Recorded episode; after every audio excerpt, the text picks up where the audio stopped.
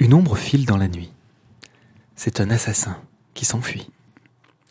Ah, il ne mourra jamais. Rendez-nous les otages. Non, je garde Carotte, Todd, Chevonnet et El Pouillou. Je vais les décimer à moins que tu ne m'envoies d'autres tipeurs.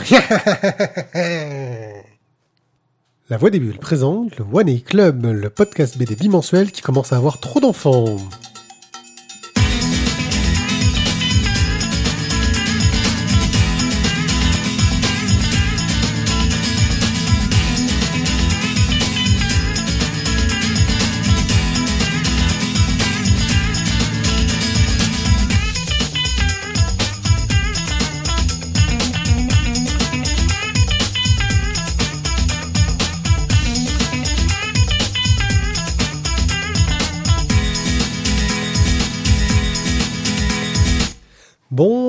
Bonsoir à tous et bonjour si vous nous écoutez le jour. Oh, l'entrée de podcast la plus standard du monde. Je suis One Pied et vous êtes parmi nous pour écouter une superbe émission sur la bande dessinée. Et pour euh, m'accompagner, nous avons donc Thio. Salut Thio. Bonsoir. Bonjour. À bientôt. Tizak. Bon appétit. Bon petit déj. Euh, salut. Bonne route. Ça marche tout le temps, salut. C'est bien, salut. Salut, c'est bien. Salut, c'est bien. Ciao, ciao bella, Ciao, ciao ragazza, c'est... Au cas où vous découvriez notre émission, sachez que c'était une émission où nous tentons de chroniquer une demi-douzaine de bandes dessinées euh, de tout horizon. Euh, Il a dit niquer. Le principe le plus simple, c'est qu'on évite d'écouter une quand il parle. Euh, et ensuite, on essaie de partir des one-shot, puis on va vers les tomes 1, et petit à petit, quand on avance dans l'émission, on spoil de plus en plus, parce qu'on va arriver sur les tomes 5, 25, 24 euh, au 12e. 24 12e. Bref, euh, si vous nous écoutez, vous savez que le début de cette émission est sans danger, mais la suite... hmm. Tout est arrivé. Nous allons commencer à parler de les 40 éléphants, puis de la BD des espaces vides, de Tokyo Amour et Liberté, de la Brigade des Cauchemars, les tomes 20 et 21 d'Invincible, d'Animosity. Dans notre Express, nous parlerons de Jérôme K. Jérôme Bloch, le numéro 26, et de Shizakobe 2 et 3.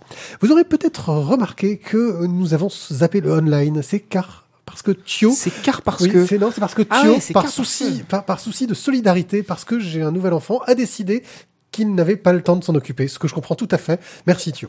En fait, non, c'est... J'ai pas le temps de m'occuper de ton enfant, on est tout à fait d'accord. En fait, non, mais c'est le principe, tu sais, quand il y a le, le- le petit frère ou la petite sœur qui débarque, t'as le grand frère ou la grande sœur qui décide de faire chier. Hein bah, tu- puisque vous vous occupez d'elle, ben moi je fais plus rien. Et voilà, ben voilà, c'est Mathieu a fait le a fait le grand quoi. Voilà. Bon, je crois que je vais démarrer de suite. hein. ok, donc on va parler tout de suite, hein, les 40 éléphants. Tu connais la devise Mathieu, hein, c'est celui qui reçoit qui reçoit.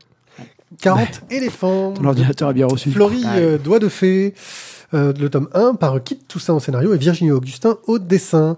Nous allons suivre euh, dans le Londres 1920 euh, une euh, jeune fille euh, qui s'appelle Florie et qui est très très douée en pickpocket, mais qui va faire les poches des personnes qu'il ne faut pas, c'est-à-dire des membres du gang des 40 éléphants.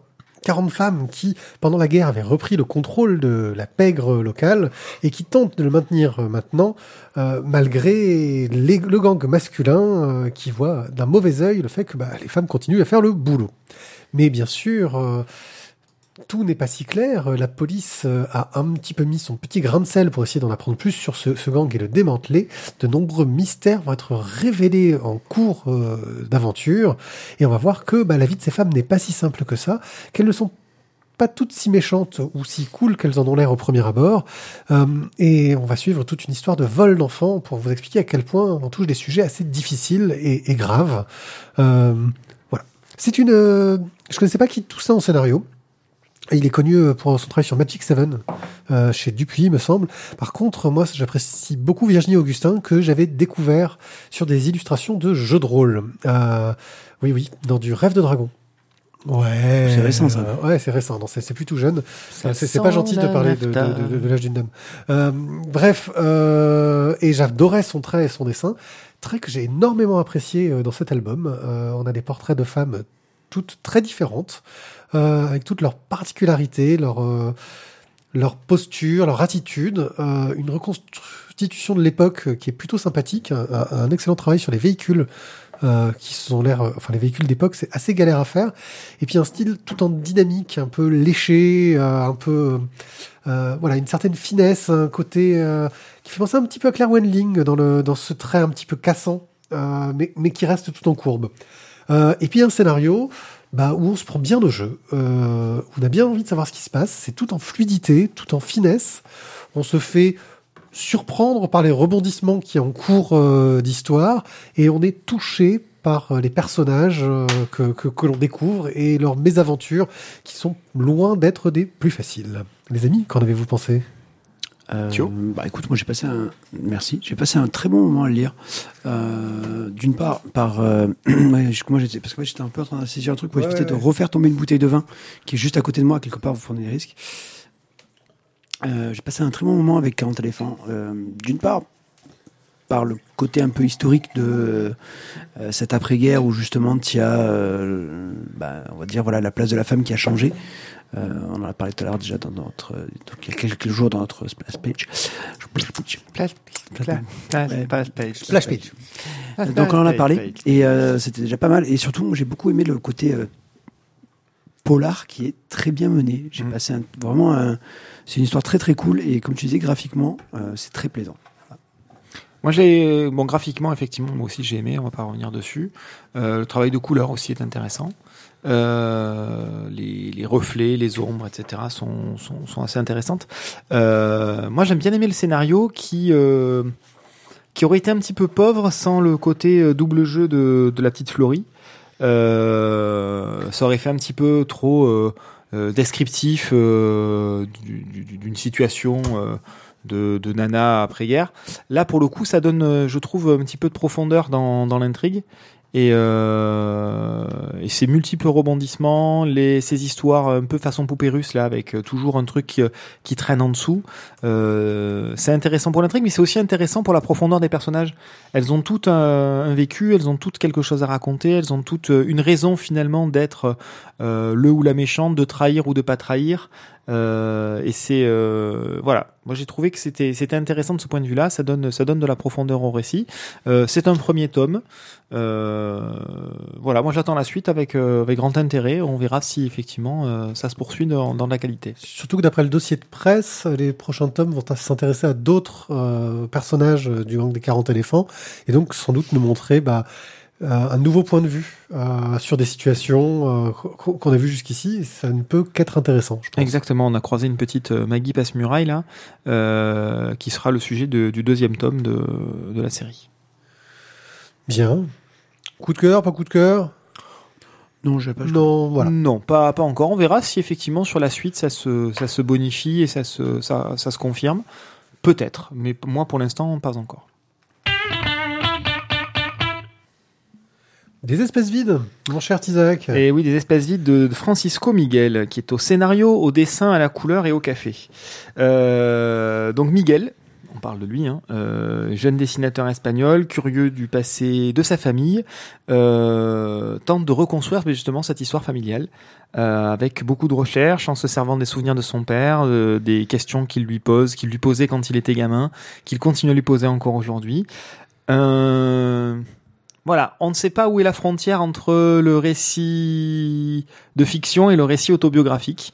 Euh, euh, c'est assez intéressant.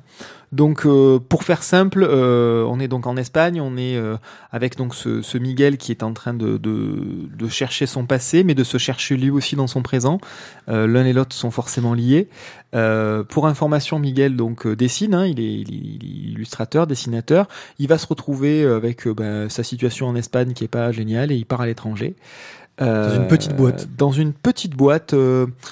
Euh, euh, comment pas cités, hein, mais qui, qui, qui qui est débutent, qui signé, qui débutent, mais où il qui doit commence dessiner. par un R et qui finit par un O et à un Ouais. moment donné ils font un peu des oiseaux quoi. Voilà, par- voilà, et en gros, il se retrouve à devoir inventer des, des, des oiseaux qui tirent sur des cochons verts, euh, un truc comme ça, voilà. Un truc comme chez ça, voilà.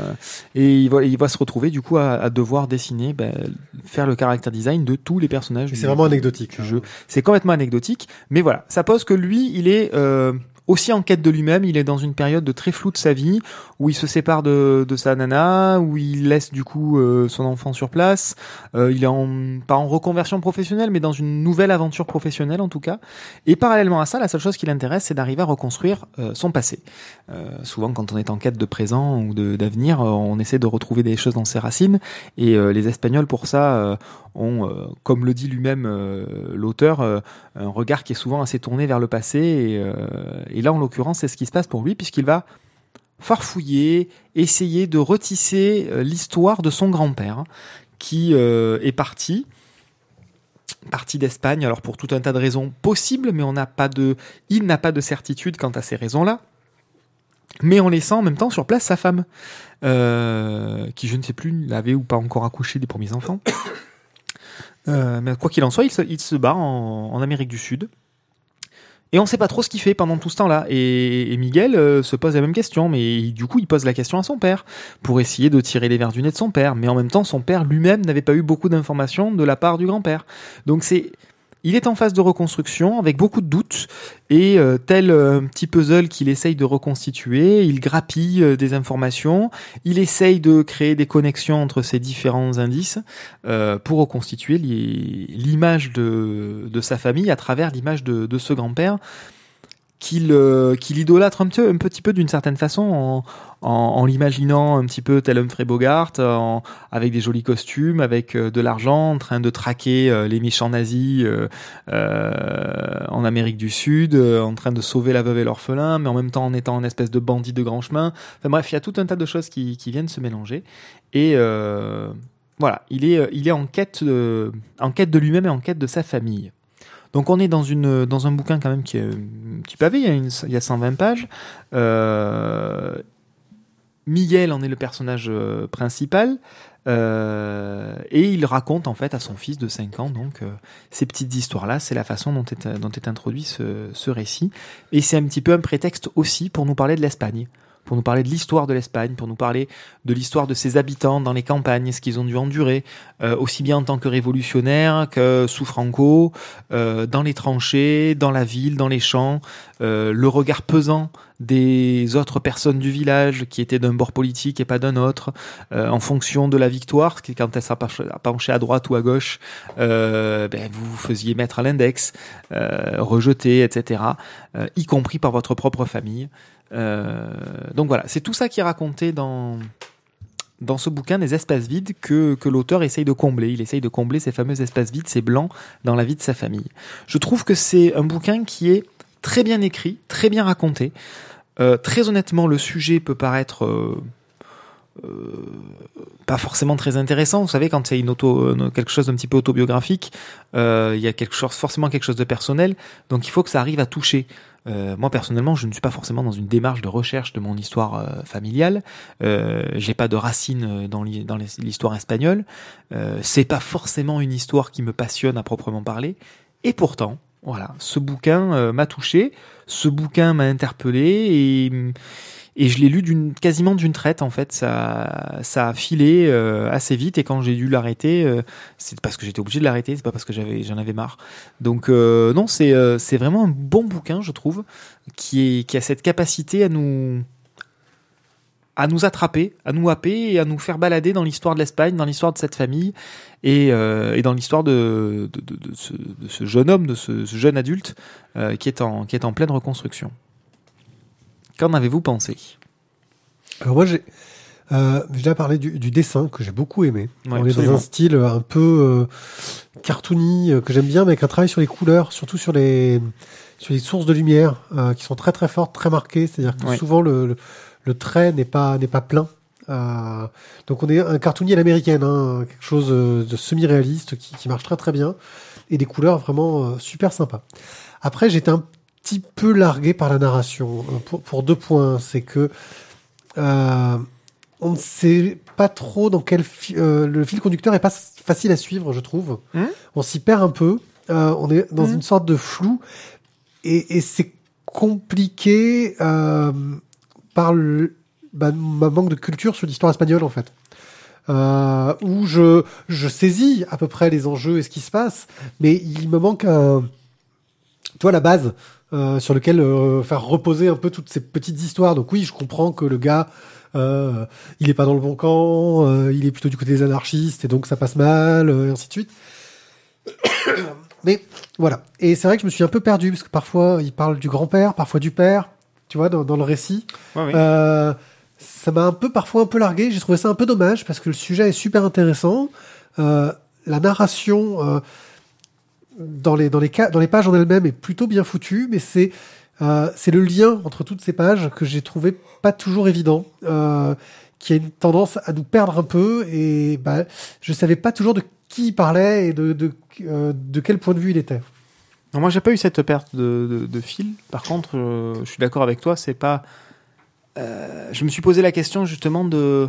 Est-ce que ça aurait pas été sympa à un moment donné de nous poser en l'espace de quelques cases, euh, bon, de telle date à telle date, il se passe ci, de telle date à telle date, il se passe ça, et de telle date à telle date, voilà, pour savoir qui était au pouvoir à ce moment-là, on était de qui contre qui, et que ce soit Ouais, un peu plus même en termes éditorial en début de. Je- je- voilà. Moi, je l'aurais plutôt vu en termes éditorial, en espèce de supplément, euh, pour reposer les pour reposer les choses. Parce que je me suis posé la question pendant la lecture. Et puis finalement, je suis passé outre.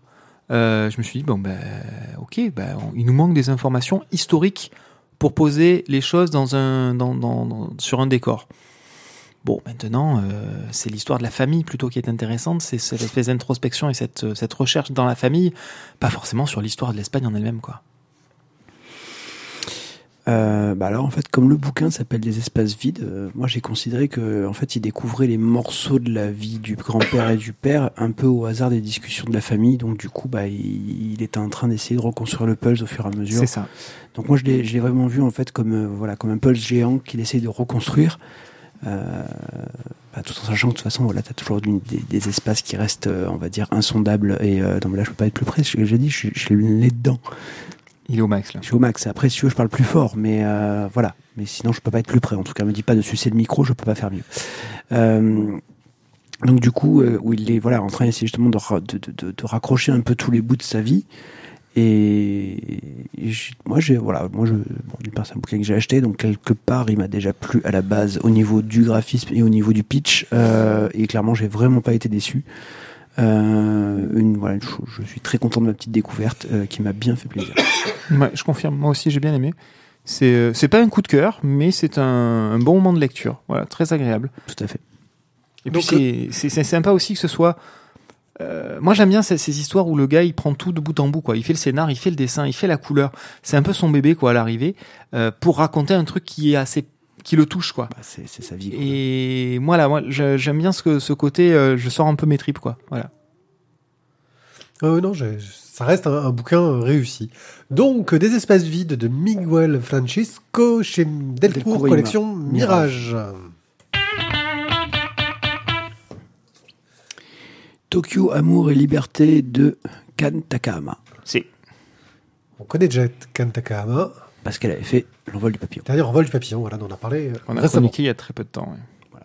Alors ici, on va donc euh, bah, suivre un petit peu, euh, on va dire, on, on va euh, suivre l'histoire de deux, de deux personnes. Un qui est le rédacteur en chef d'un d'un journal un petit peu léger euh, qui traite de la sexualité dans le Japon, justement, donc, bah, de, de l'après-guerre, quoi. hein.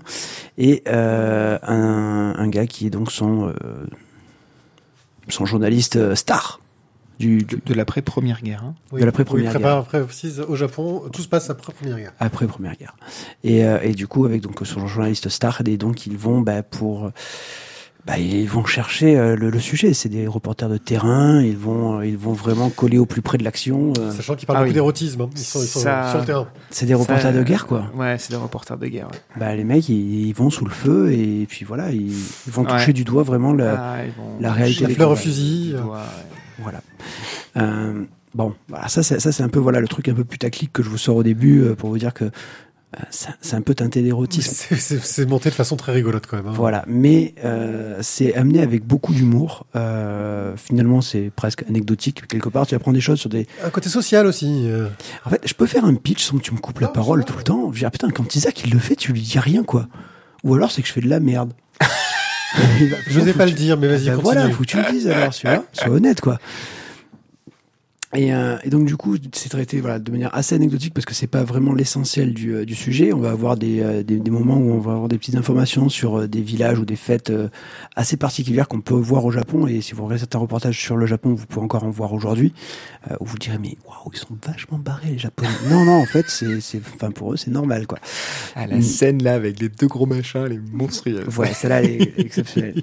Mais finalement, on va bah, s'attacher à euh, ben, un côté du Japon euh, assez traditionnaliste et en même temps bah, une- un changement, on va dire aussi, qui se- va s'opérer petit à petit et sur une ouverture, voilà, sur un Occident et sur d'autres d'autres idées. Et- Ça se fait pas sans mal. Ça se fait pas sans mal, exactement. Et on va découvrir, voilà, je trouve une, une belle histoire bien, une belle histoire romancée, une belle histoire d'amour qui est quand même très sympathique. Euh, Ken Takahama, donc le, qui est une femme, n'est-ce pas? Absolument. Voilà. Et, euh, donc qui, qui je trouve vraiment mène ça vraiment de manière absolument splendide. Euh, te fait découvrir voilà vraiment plein de choses à la fois historiques du euh, Japon donc de l'après première guerre et, et en même temps une version romancée donc de l'histoire de son grand-père et du frère de son grand-père qui ont donc tous les deux on va dire un petit rapport avec ces histoires là un très bon moment voilà j'ai à la fois rigolé euh, et été euh, assez curieux et, et intéressé par, par tout le sujet qui est traité Il y a, oui, il y a un côté, alors il y a le côté culturel, hein, parce que tu es social de l'époque où tu vois les jeunes filles qui profitent du festival pour espérer euh, se faire ramener à la ville euh, par les mecs euh, qu'elles auront laissé euh, s'approcher un peu près d'elles. Euh, tu vois un peu ce côté un peu drôle et puis il y a cette histoire d'amour qui arrive au milieu en fait, euh, qui, est- une belle histoire, euh, qui, est, joliment traitée, avec un, style graphique moi que, j'aime bien. un, un côté niveau de gris, on n'est pas dans du tramage, on est, on est dans une finesse de gris, de, tu vois, de, de délavé, de, de quelque chose plutôt joli. On a un petit peu de, bon, un petit peu d'érotisme, euh, mais qui est toujours à propos parce que c'est un peu le sujet aussi du, du, du bouquin. Euh, et qui est parfois traité de façon super euh, rigolote, quoi. C'est pas graveleux euh, dans la façon dont c'est fait, alors que, bah si, les personnages parfois ont des propos un peu graveleux, euh, mais de par leur, leur boulot. Et puis il y a aussi tout ce côté bah, traditionnalisme, censure, euh, qui est très important. Euh, et puis bah, l'histoire d'aventures éditoriales qui ont existé euh, au Japon, parce que c'est tout inspiré de, vrais magazines euh, de l'époque. Euh, moi, j'ai vraiment passé un très bon moment à le lire. Il y a une très belle histoire d'amour. Bah, un portrait du Japon, bah, d'une époque que je pff, j'en avais jamais entendu parler en fait de cette époque au Japon. Et voilà, j'ai passé un très très bon moment. Je trouvais que c'était un très bon bouquin. Alors moi qui suis pas un, grand amateur de, manga, j'avoue que j'y ai trouvé euh, mon compte principalement grâce à la fin. Voilà, la façon dont, euh, dont l'histoire d'amour et du coup sans être un personnage principal, mais euh, le, personnage, l'un des deux personnages principaux, Ishin, qui est donc chroniqueur dans, le- fameux magazine, lors de ses virées rencontre donc la, sa, future promise et il en tombe éperdument amoureux. Et c'est euh, cette histoire-là donc qui nous est racontée. Je trouve que la façon dont cette histoire-là euh, se conclut dans, dans, le bouquin est vraiment très bien faite, est vraiment très jolie et vraiment apporte une valeur ajoutée importante à, à ce bouquin. Euh, c'est pas que simplement descriptif sur ce qui se passait à cette époque-là. C'est ancré effectivement dans des faits réels, aussi bien au niveau de la rédaction des des magazines, le nom des magazines, mais aussi les personnages sont des personnages qui euh, qui sont euh, inspirés de, personnages réels. Euh, c'est euh, c'est vraiment bien foutu, c'est vraiment bien construit et avec beaucoup de légèreté, alors que quand même c'est assez dramatique. Ils sont dans une censure et une une forme d'oppression permanente. Euh, il faut à chaque fois qu'ils fassent valider chaque numéro euh, avant publication. Euh, quand euh, ils, ne se font finalement pas publier, euh, c'est un, drame économique, c'est des, pseudo-licenciements. En tout cas, c'est des auteurs qui vont pas toucher de, paye euh, à ce moment-là. Pendant combien de temps, ils ne savent pas. Euh, c'est, des questionnements euh, réels. Donc, il y a beaucoup de légèreté avec ce côté euh, érotique, euh, avec ce côté euh, euh, jeune fille de la campagne. Censément facile parce qu'elles n'ont qu'une envie et, qu'un espoir surtout, c'est d'aller en ville pour, euh, pour s'extirper de leurs conditions sociales. Euh, mais en même temps, voilà, il y a beaucoup de, beaucoup de sensualité, beaucoup d'amour euh, au sein de ce couple, même dans le couple de l'éditeur, parce que il est fidèle à sa femme d'une certaine façon. Euh, alors il faut retranscrire ça dans le Japon avec la relation homme-femme au Japon, hein, c'est encore autre chose. Mais puis dans une euh, époque aussi. Et, et dans cette époque-là, mais euh, mais il y a quand même de l'amour dans tout ça, il y y a quand même du respect. Et euh, voilà, au final, c'est un bouquin qui est assez bien réussi et, euh, et ça fait quand même deux Kan Takahama sans leur mettre un, une petite étoile. Euh, Voilà, je, je passe un bon moment à les lire, donc euh, donc voilà, c'est sympa, n'hésitez pas.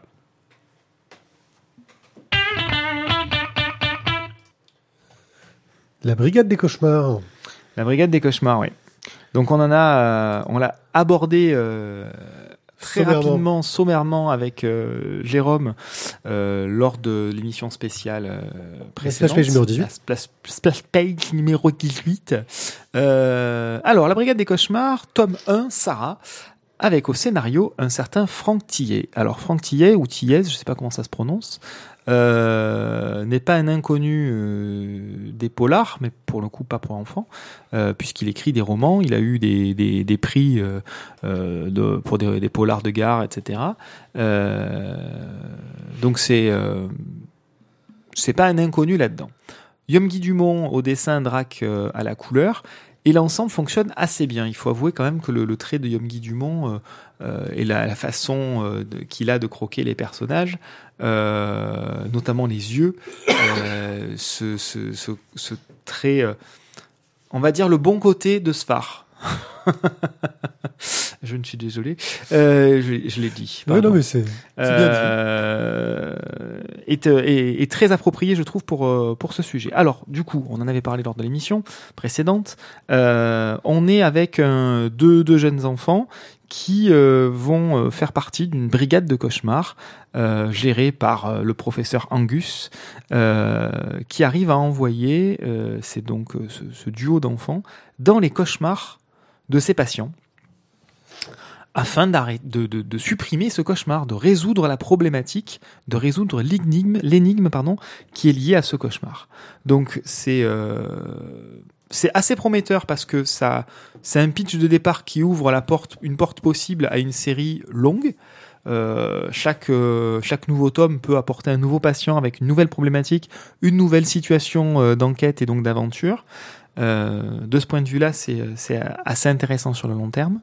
Euh, maintenant, sur cette aventure-là, on va donc suivre euh, les cauchemars d'une petite fille qui s'appelle Sarah, donc qui a, qui a 14 ans, qui souffre euh, de cauchemars depuis des semaines, des, cauchemars récurrents, traumatisants. Et euh, donc les deux enfants, dont j'ai oublié le prénom, Tristan et je ne sais plus et, et, et, et, et, voilà. Et, Esteban. Ah, ça y est. Voilà. Tristan et Esteban. et donc, pendant que l'adolescente est endormie, les deux garçons peuvent aller rentrer dans son rêve.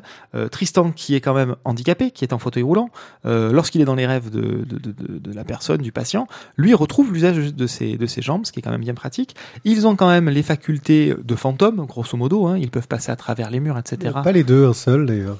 Euh, oui, un seul, c'est effectivement un seul euh, va pouvoir passer à travers à travers les murs, c'est son, petit pouvoir magique. Euh, et donc voilà. Et donc ces deux enfants vont rentrer dans le rêve de la jeune fille qui vit dans une qui est donc dans une espèce de ville totalement désertée, entourée par un mur absolument gigantesque et où euh, visiblement les enfants sont traqués euh, par les adultes. Euh, pour quelles raisons On n'en sait rien au début. Et c'est tout le, tout le sujet, visiblement, de la résolution de ce cauchemar. Pourquoi les enfants sont capturés Comment libérer les enfants Euh, C'est ce que les deux protagonistes vont essayer de faire tout au long de cette petite histoire. Alors, petite histoire, sympathique, somme toute. Euh, pour un premier tome, ça pose, ça pose les bases. Maintenant, ça les pose quand même très vite. Moi, j'ai un petit peu la sensation qu'il y a quand même beaucoup d'incohérences dans tout ça. Certes, on est dans, dans de la SF, dans une espèce de petit thriller. Mais quand même, euh, un savant qui euh, engage euh, du monde médical, qui reçoit des subventions pour euh, faire des expériences avec des enfants, hum, et qui garde prisonniers euh, d'autres patients, des gens qui viennent le voir comme ça, comme s'il avait pignon sur rue. Bon, voilà. Disons qu'il y a des raccourcis que je trouve un petit peu olé olé. Voilà. Euh, maintenant, malgré tout, ça fonctionne, ça fonctionne quand même pas mal. Je trouve que c'est quand même très bien porté par le dessin de Yomgi Dumont, pour le coup, et, et des couleurs aussi, Drac. Euh, sans, sans ça, je pense que ça aurait pu être euh, beaucoup moins intéressant, somme toute. Thio.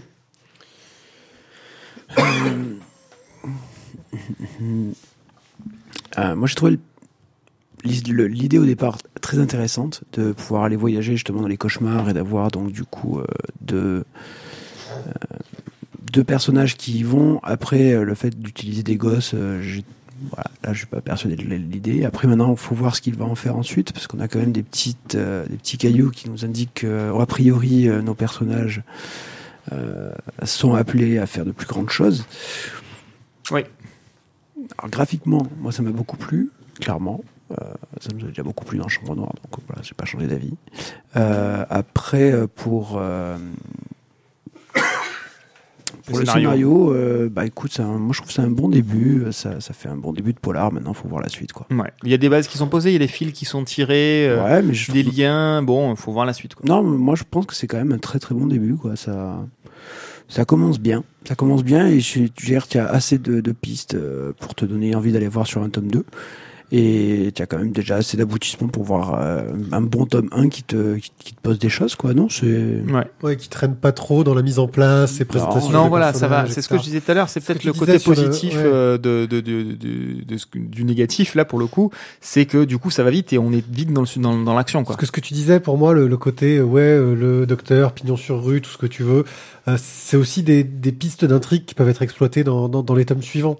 Euh, des explications qui peuvent arriver dans des histoires qui vont, qui venir a posteriori. Euh, alors moi, j'ai commencé par le pitch, euh, j'ai fait, ouais, bon, hein, on n'est pas non plus dans le truc super original. hein, euh, Il y a plein de, de films d'horreur euh, qui avaient le sujet. hein, donc il y a des, il y a des Freddy, hein, pour d'ailleurs, il y a un clin d'œil à Freddy. Euh, si vous n'avez pas vu, Un- le premier adulte qui, le premier adulte qui les attaque a un chandail euh, noir, et- euh, rouge et vert à rayures. Oui, non, il y a du clin d'œil. Euh, enfin, je pense que j'ai bien vu le clin d'œil. Il faudrait, les, auteurs confirmeront à l'occasion. Euh, ça m'a fait penser aussi à un film d'horreur que j'ai bien aimé qui s'appelait Dreamscape, euh, un jeu vidéo qui s'appelle Psychonaut, qui est un peu dans le même genre, ordre d'idées. Euh, c'est des jeunes qui vont dans l'esprit des gens pour les libérer de leur euh, comment, de leur pathologie, etc. Bref, quelque chose d'assez vu. Euh, maintenant, la façon dont c'est traité, euh, j'ai trouvé que c'était plutôt bien fait. Le, le passage d'un monde à l'autre, euh, il joue sur le, bah, sur la couleur du fond des, des, des pages, par exemple, hein, euh, la réalité sur fond blanc. euh, euh, voilà, ce qui va permettre, je pense, de, de s'amuser un peu avec ce- ces codes-là, peut-être dans les tomes suivants, faire des, des petits trucs un peu rigolos à ce niveau-là. Donc, bah voilà, il y a un travail de, de mise en scène, de, de narration qui marche bien. Ce que tu disais, les raccourcis, ouais, ils y sont, mais ça évite justement d'avoir bah, ces premiers tomes souvent où euh, ouais c'est bon à la fin on connaît les personnages mais bah, dans un premier tome souvent tu es obligé d'être un petit peu cliché euh, en te disant je vais développer plus tard. Là ça évite d'être trop cliché justement je trouve. Il y a des mystères des, choses qu'on a envie de savoir pour la suite mais on a quand même une intrigue bouclée. Euh, le cauchemar en question est réglé et et puis bon, il y a un petit bonus à la fin, je crois que ce sera pour la première Petit édition carnet de notes. ouais. voilà, où il t'explique un peu comment ça marche. Tu vois que tout a été réfléchi au niveau de, du dispositif technique, de comment ça fonctionne. Il y a, il y a une sorte de, de petits trucs qui, qui, qui enrichissent un peu l'univers. Ah, ça, c'est qui- pour faire, ça, c'est pour faire croire que c'est réellement scientifique et que ça peut exister. Ouais, mais ça enrichit l'univers et je trouve ça plutôt, plutôt cool. Euh, tu vois, qu'ils essaient montrent qu'ils- comment ça communique, les différences du temps qui passe dans le rêve, qui passe pas de la même vitesse dans la réalité. L'influence, euh, c'est un des points qui est intéressant dans, dans ce tome-là et qui pourra sans doute être développé euh, puissance 1000 derrière, mais l'influence de ce qui se passe dans la réalité sur ce qui peut arriver dans le rêve, Euh, les risques que courent les gosses qui sont pas, pas petits. Ah oui, c'est pas anecdotique du tout. Oui. Voilà, moi j'ai vraiment trouvé que c'était un très bon premier tome. Euh, j'ai très très hâte que, que la suite sorte. Voilà. Alors là, pour le coup, on est chez, euh, chez Jungle Frisson, là, ou Frisson Jungle? Jungle Frisson. Euh, effectivement, c'est euh, pour revenir sur, euh, sur le, le SP, on est sur quelque chose qui s'adresse plutôt à des gamins. Euh, des grands gamins, mais, euh, mais ça marche bien, quoi. Moi, je trouve que c'est. Ça marche bien pour les grands aussi. Ça a du potentiel pour les jeunes, et ça marche aussi pour les grands. Euh, donc voilà, c'est une, une bonne petite réussite, je trouve, en, en termes de lecture. Alors pour le coup, quand tu parles de référence, tu vois, moi, ça m'a fait penser à une série qui est diffusée sur Netflix, là, Stranger Things, euh, qui est une série Netflix d'ailleurs, je crois. J'ai vu la première Euh, saison. Ben voilà, j'ai vu la première saison aussi et ça m'a un petit peu fait penser à ça.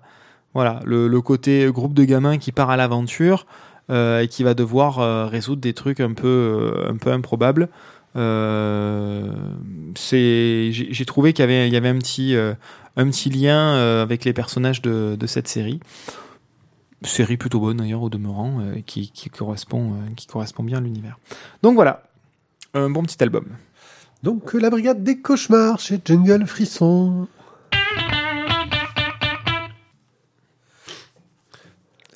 C'est lourd. Alors, contrairement à ce que j'ai annoncé, on est un peu dans le désordre parce qu'on va passer sur une série. euh, on aurait dû faire Animosity avant, je pense. Côté sur un tome 1. Ah, tu Euh, as changé ça. Voilà. Non, mais c'est, on est un peu merdouillé. c'est T'as changé, t'as changé. Ouais, j'ai changé la dernière- les changements de dernière minute, c'est jamais bon. On va parler donc des tomes 20 et 21 d'Invincible. Alors pourquoi est-ce que je vous parle des tomes 20 et 21, pas dans le Express Euh, C'est parce qu'il se passe beaucoup de choses intéressantes dans ces deux tomes. Alors, pour rappel, le pitch d'Invincible.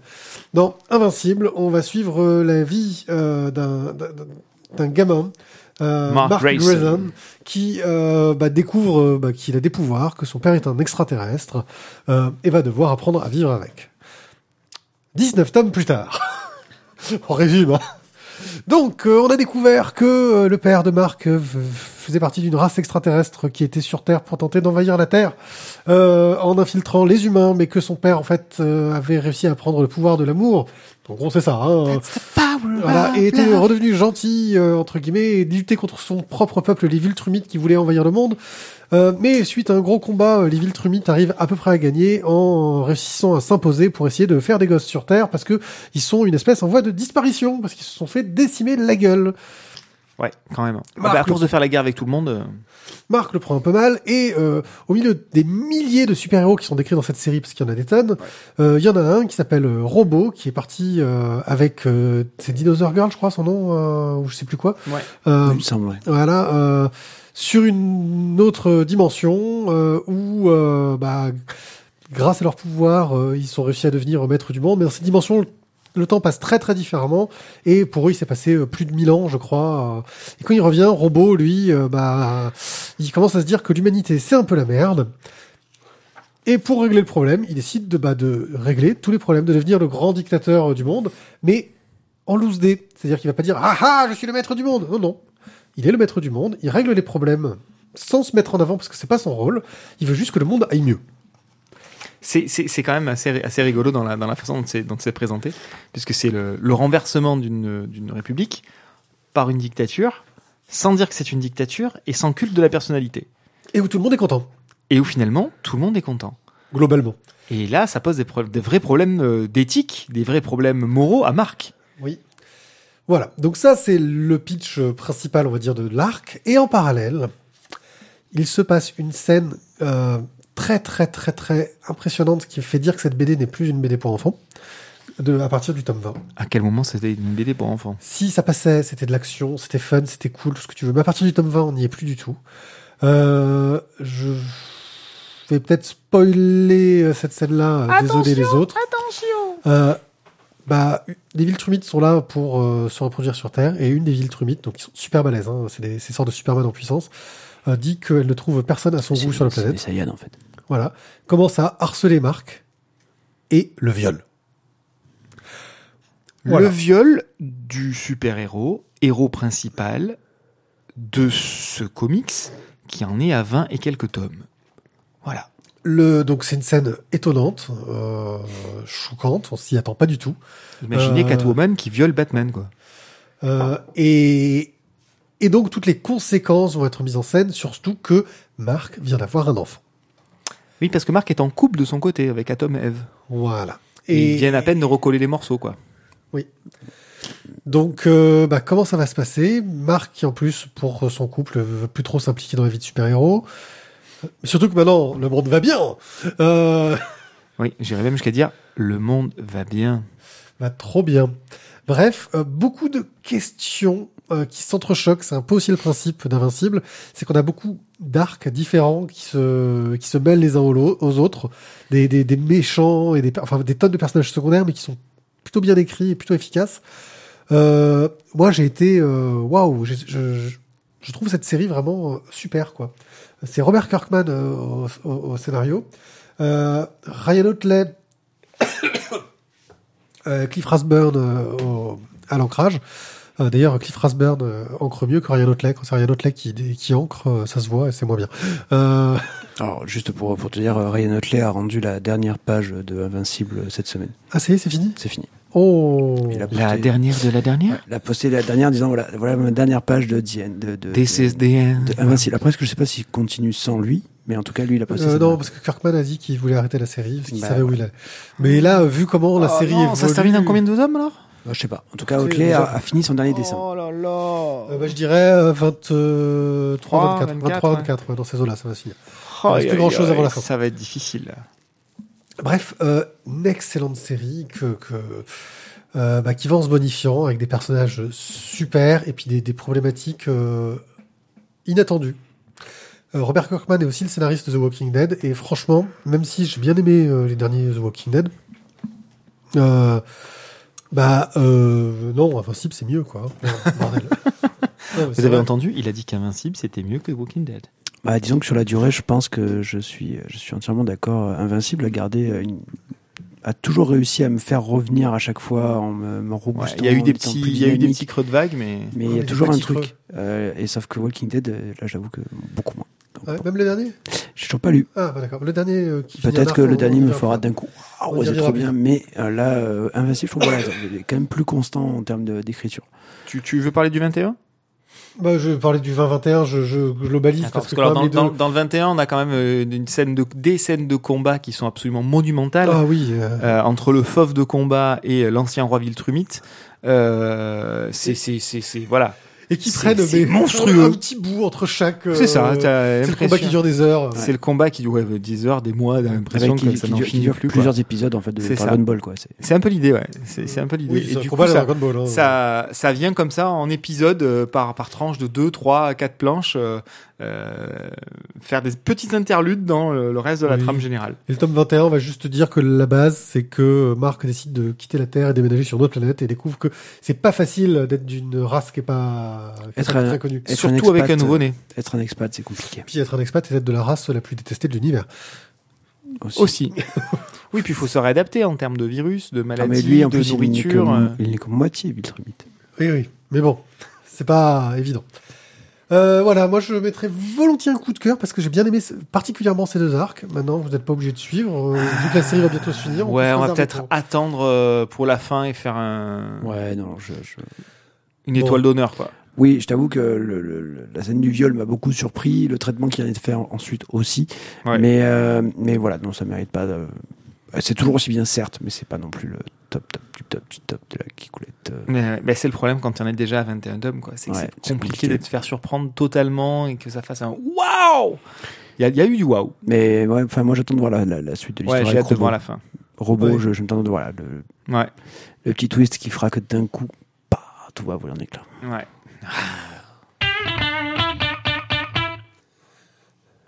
On continue avec Animosity. Ah mince, c'est à moi. Ah euh, non, je- euh. non, en fait, parce que j'ai- plus le planning en, sous les yeux. Euh, Animosity, donc, qui est euh, de Marguerite Bennett et de Raphaël Delatorre au dessin. C'est paru chez Snorkel Comics, nouvel éditeur français. Dont, dont on connaît un des collaborateurs. euh, C'est histoire d'être euh, d'être franc. Euh, voilà. Mais celui-là, on l'a payé, ils nous l'ont pas offert. Et non, mais je précise parce que tout de suite qu'on soit clair avec les gens et donc que toute notre opinion ne dépendra pas du fait que euh, un des gars qui bosse chez eux, c'est un pote. Voilà. C'est bon, tu peux y aller. Tu peux Ouais, cracher dessus. C'était juste pour dire que Snorkel Comics, c'était aussi un éditeur marseillais, c'était c'était cool de le dire. Marseille, Marseille. Voilà. Euh, alors, le pitch de départ, euh, on va vous dire, je voulais juste, je vais le dire le quatrième en fait. hein. le réveil des animaux a plongé le monde dans le chaos. C'est-à-dire que d'un coup, en fait, euh, tous les animaux se sont réveillés avec une conscience euh, et la capacité de parler. Et donc, du coup, bah, ils ont fait payer euh, tout ce qu'ils ont subi pour certains ou tout ce qu'ils ont aimé pour d'autres. Enfin bon, au top. Euh, Le Sheba, c'est de la merde. c'est exactement un petit peu ça. Tu m'as fait bouffer de la merde euh, lyophilisée depuis des années. C'est, de Et donc, on va suivre en fait l'aventure de, de Jess, une petite fillette, et de son chien Sandor, qui vont partir en fait à la, à la recherche donc de- du frère de Jess, qui lui vit forcément à San Francisco. Et eux étaient bien évidemment à New York. Parce que bon, sinon fallait, le trajet aurait été trop court. C'est pas très loin, non? Exactement. Euh, donc du coup, on va faire ce petit voyage avec eux. Alors, euh, je vais pas en dévoiler plus sur le euh, sur le scénario, on va dire, sur l'histoire elle-même entre Jess et Sandor, parce que quelque part, ça devient vite euh, un petit peu anecdotique, euh, ce trajet-là pour aller voir leur frère. Euh, Enfin, le frère de Jess, parce que c'est pas le frère de Sandor. Mais pour aller retrouver donc le frère, c'est presque anecdotique, parce qu'en fait, on va plutôt avoir euh, le sujet de qu'est-ce que peuvent manger les animaux euh, comment vivre avec euh, entre les animaux et les humains qui désormais doivent se côtoyer. Euh, on est très vite dans une sorte de monde post-apo qui pourrait rappeler un petit peu Walking Dead par, par différents abords, un petit peu Un comme mix entre Walking Dead et Y le dernier homme. pas faux. Euh, et alors on va aller voilà un petit peu tout de suite euh, au sujet qui euh, qui fâche. Graphiquement, c'est très beau. Moi, ça m'a beaucoup plu. Le design des animaux est vraiment génial. Il y en a qui m'ont fait, voilà, qui m'ont fait kiffer parce que ça fait quand même très Pokémon, mais ça fait, ouais, c'est Pokémon badass quoi. Ça marche bien, ouais. Ça marche vachement bien et, et non, c'est assez dynamique. Je suis voilà. Au niveau du graphisme, chouette, très chouette. Par contre, au niveau de de la narration, euh, il y a des ellipses qui ont été faites euh, par euh, Marguerite Bennett. Et là, j'avoue que j'ai eu un peu plus de mal parce que on se retrouve à faire des petits sauts dans le temps bah, qui, je trouve, sont pas sont pas une réussite. Il y a des choses, bah, voilà, qu'on nous cache, des petits moments d'histoire qu'on n'a pas eu. Et bah, c'est assez dommage parce que on sait pas réellement ce qui s'est passé, quels choix ont été faits. Alors je pense qu'on aura sans doute euh, par des flashbacks la réponse dans les tomes suivants, mais au niveau de la narration, ça donne quelque chose qui, je trouve, est assez un petit, enfin, est un petit peu décousu. Et, euh, c'est dommage parce qu'on ça manque un petit peu de clarté, quoi. Euh, à la fin, on a un bon petit cliffhanger final qui, qui quand même nous donne bien envie d'aller voir le tome 2. Euh, voilà. Moi, clairement, j'irai, je pense que j'achèterai le tome 2, c'est sûr. Maintenant, j'ai été un peu, un petit peu, voilà, déçu de ce système de narration avec beaucoup trop d'ellipses à mon goût, euh, qui m'ont, je trouve, pas, pas permis de rentrer pleinement dans l'histoire. Alors moi, j'ai trouvé euh, cette narration un peu originale parce que, bon, déjà, on est dans une histoire euh, classique de « Oh là là, tout change dans le monde, euh, on est dans du post-apo, euh, on doit survivre, s'en sortir. Euh, les grosses ellipses sont intéressantes parce que bon, on voit que le voyage va nous amener à côtoyer différentes situations qui vont relever des problématiques de notre vie avec les animaux, euh, de comment on les traite à l'heure actuelle et euh, comment est-ce qu'on peut s'en sortir euh, si les animaux sont nos égaux? Et, et non, je trouve la problématique plutôt intéressante. Et j'ai pas j'ai pas mal aimé cette narration. Alors ouais, ça reste des choses dans l'ombre, mais on sait clairement ce qui est dans l'ombre. On sent que il y a du mystère derrière parce que c'est soulevé en disant ah et il s'est passé quoi là? Et on sent que le gars ouais j'ai pas envie de répondre. Euh, donc ça reviendra un moment, ça, on va avoir ce retour de bâton qui qui va arriver derrière. Euh, alors ouais, ça fait peut-être un peu artificiel. C'est peut-être ça qui t'a bah, gêné. C'est le mystère pour le mystère quoi. C'est exactement ça, c'est du mystère pour du mystère. T'as as un côté qui est totalement artificiel. On choisit de ne pas parler d'une partie de l'histoire. Et, euh, et à aucun moment, si tu veux, on revient dessus. C'est euh, ah attention, regarde, ils sont en train d'ouvrir la porte, il se passe ça. Et euh, hop, gros plan sur un personnage. Et hop, on arrive un an après. Euh, ok les gars, mais enfin bon, euh, cette coupe-là, c'est quand même un peu violent, quoi. Bah c'est ça que je trouve. C'était le cliffhanger de la mort euh, Oui. quand c'était publié en fascicule et tu le sauras plus tard. Ouais, mais enfin, du coup, c'est dommage que t'aies pas la réponse dans le fascicule suivant. Mm, ouais, ouais. c'est vrai qu'il y, a- il y a un peu de ça. C'est voilà, c'est moi c'est ce côté-là qui m'a un peu dérangé. Après, euh, comme je te dis, ça n'enlève rien aux qualités de l'histoire euh, dans sa to- dans sa globalité. hein. Et, euh, et je trouve qu'il y a plein de, plein de sujets intéressants qui sont abordés, qui te permettent voilà vraiment de te dire, j'ai envie quand même d'aller voir le, le tome suivant. Mais cette façon de raconter, ça, m'a un peu dérangé. D'accord, bon, moins, moins, mais je vois ce que tu veux dire. Et, et pareil, j'attends que tu chopes le suivant rapidement. Parce que on a envie de savoir. Puis Ouais, le, dessin, faut- le dessin, il, il a bien la classe. Il faut qu'il traduise. Alors le dessin est un peu inégal quand même. Je, je- Oui, il y a des est bien. moments Il y a des moments, où il manque un peu de de, de peut-être de qualité quoi sur le sur le de dessin. temps. Peut-être de temps aussi.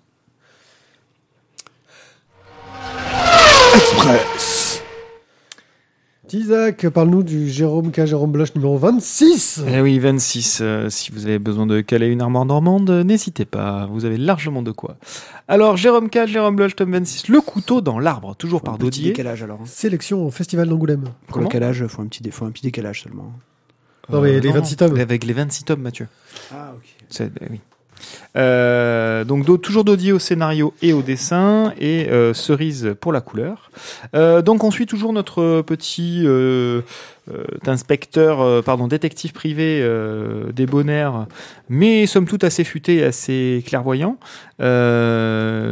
qui va, qui est en train de préparer en fait son petit voyage pour partir en Venise, à Venise en vacances avec Babette, sa chérie.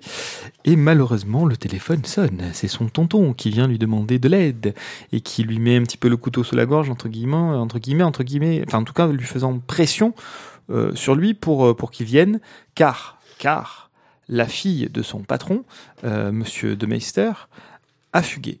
Et donc, bon, bien sûr, la gendarmerie est sur le coup, mais le tonton demande à son neveu de venir filer un coup de main, puisque quand même, Jérôme K. Jérôme Bloch, c'est un détective, quoi. C'est son job, il a que ça à foutre, non? Il a pas de vie. Bref. Et donc, bon, d'une part, il va devoir affronter euh, Babette et lui expliquer que, bon, Babette, euh, finalement, c'est rien. euh, il va falloir aller dans le nord, à Bergue, plutôt qu'à Venise. Et, et donc, il va falloir en plus aller enquêter. Donc, ils sont accueillis de manière assez froide car il pleut. Il pleut beaucoup et il fait froid.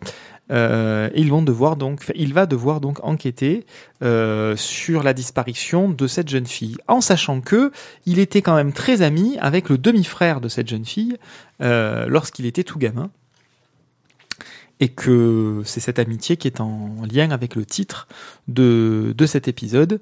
Je ne vous en dis pas beaucoup plus. On est dans une enquête somme toute assez classique de disparition avec beaucoup de rebondissements, beaucoup de complicité, euh, des faux semblants euh, en pagaille.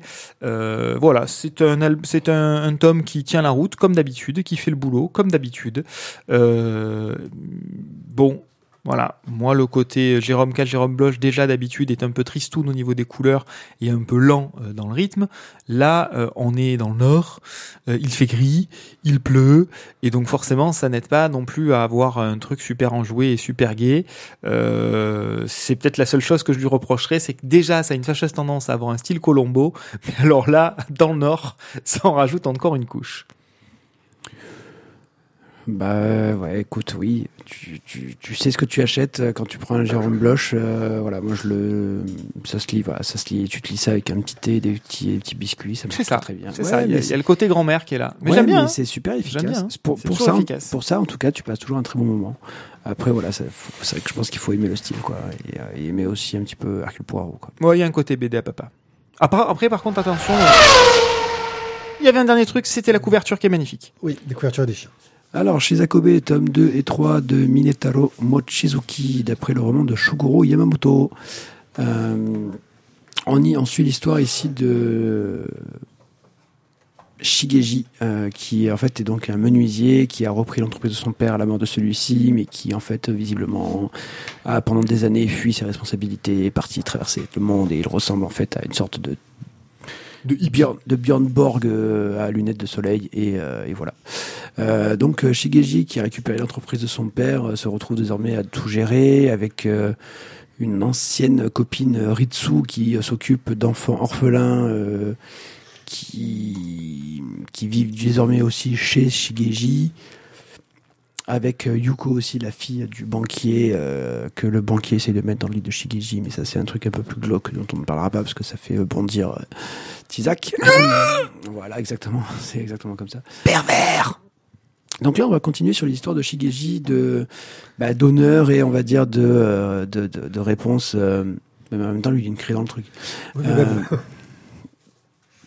d'honneur et de tradition où il doit donc reprendre l'entreprise familiale, mais il ne veut pas faire la mendicité, il ne veut pas euh, devoir des choses aux gens, et euh, mais tout en devenant quelque part aussi un homme parce qu'il doit s'occuper des enfants désormais qui vivent chez lui, euh, les nourrir, enfin s'occuper de tout un tas de choses dont il était totalement mais à l'ouest avant.